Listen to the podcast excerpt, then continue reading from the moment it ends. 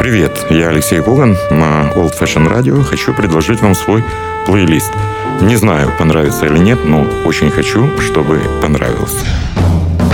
Плейлист Алексея Когана. Слушайте в эфире Jazz and Blues каждый четверг в 10 вечера и в подкастах на сайте OFR.FM. Пустите музыку в свои уши на Old Fashion Radio.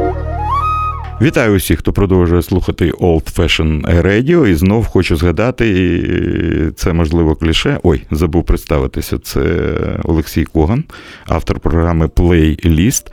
Е, ми з Юрієм Зважиєм зараз запишемо програму.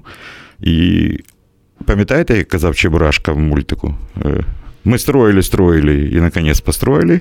Е, можна зробити по-іншому. Ми чекали, чекали, і нарешті дочекалися нового альбому. Його чекали дуже і дуже довго. Французького трубача ливанського походження Ібрагіма Маалуфа. Альбом щойно вийшов. Разом е, з виходом альбому розпочався світовий тур е, музиканта. Це альбом, який має назву Левантін Symphony No. 1. Симфонія Левантін номер 1 Автор музики Ібрагім Маалуф.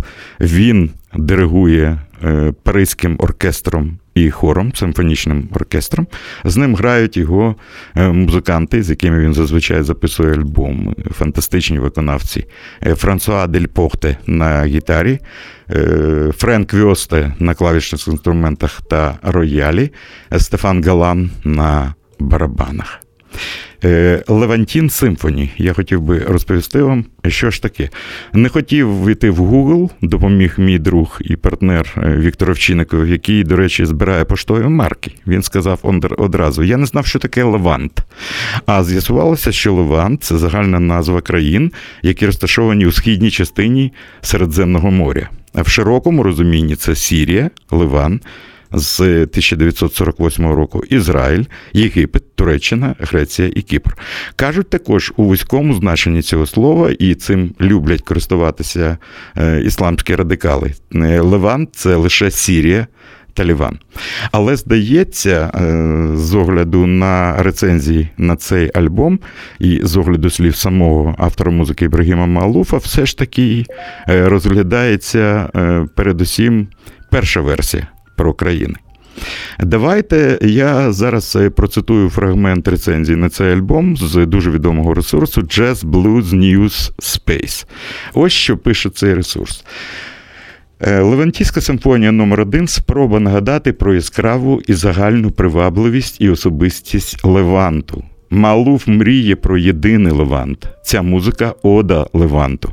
Малуф намагається об'єднати людей Леванту не лише в музиці і поезії, але в загальній колективній ідентичності і пам'ятати. Пам'ятати про історію. Музикант щиро сподівається, що прогресивний та інтегрований Левант розквітне знову. Ну, ідея дуже і дуже гарна. І мені здається, Маалуф дуже гарно втілив її в музиці. А ось що пише сам Маалуф: існує глобальна культура, яку Левант визнає. Головна ідея за допомогою музики показати міць тонкого близького сходу і поєднати її з величчю і впливом західного класицизму продемонструвати спільні цінності, які формують свою ідентичність у сучасному світі. Ну, те ж саме, що писав Jazz Blues New Space. І знаєте, що цікаво? Я думав, що в програмі плейліст я.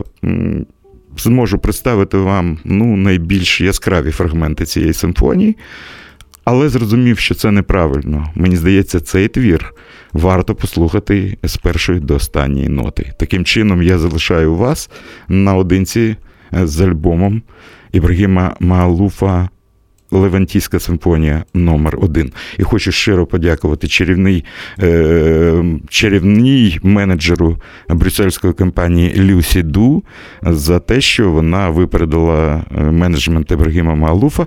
І в мене вже є можливість представити цей альбом для українського радіослухача. Е, це, по суті, прем'єра. Е, на Old Fashion радіо нової роботи талановитого музиканта. Все Левантійська симфонія номер 1 і буде вам щастя.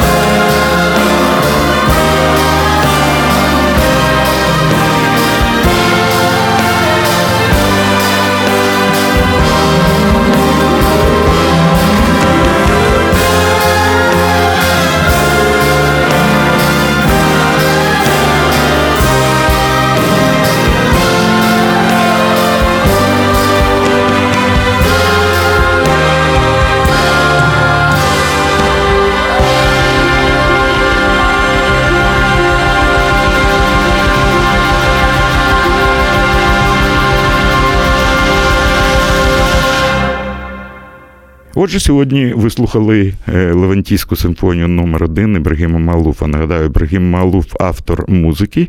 Він грає на трубі роялі е, клавішних допоміжних інструментах і диригує е, Паризьким симфонічним оркестром і вокальною групою. З ним грають музиканти з групи Ібрагіма Малуфа, гітарист Франсуа Дель Порте, клавішник і піаніст Френк Вьосте та барабанщик Стефан. Галан. Ну і якщо залишився ще час на музику, пропоную згадати знамениту п'єсу Ібрагіма Малуфа «Інпресі». З ним можна і поспівати, якщо хочете потанцювати. А в мене на сьогодні все. Дякую Юрію Звежію. З вами був Олексій Коган. Зустрінемося, почуємося за тиждень на Old Fashioned Radio в програмі Плейліст.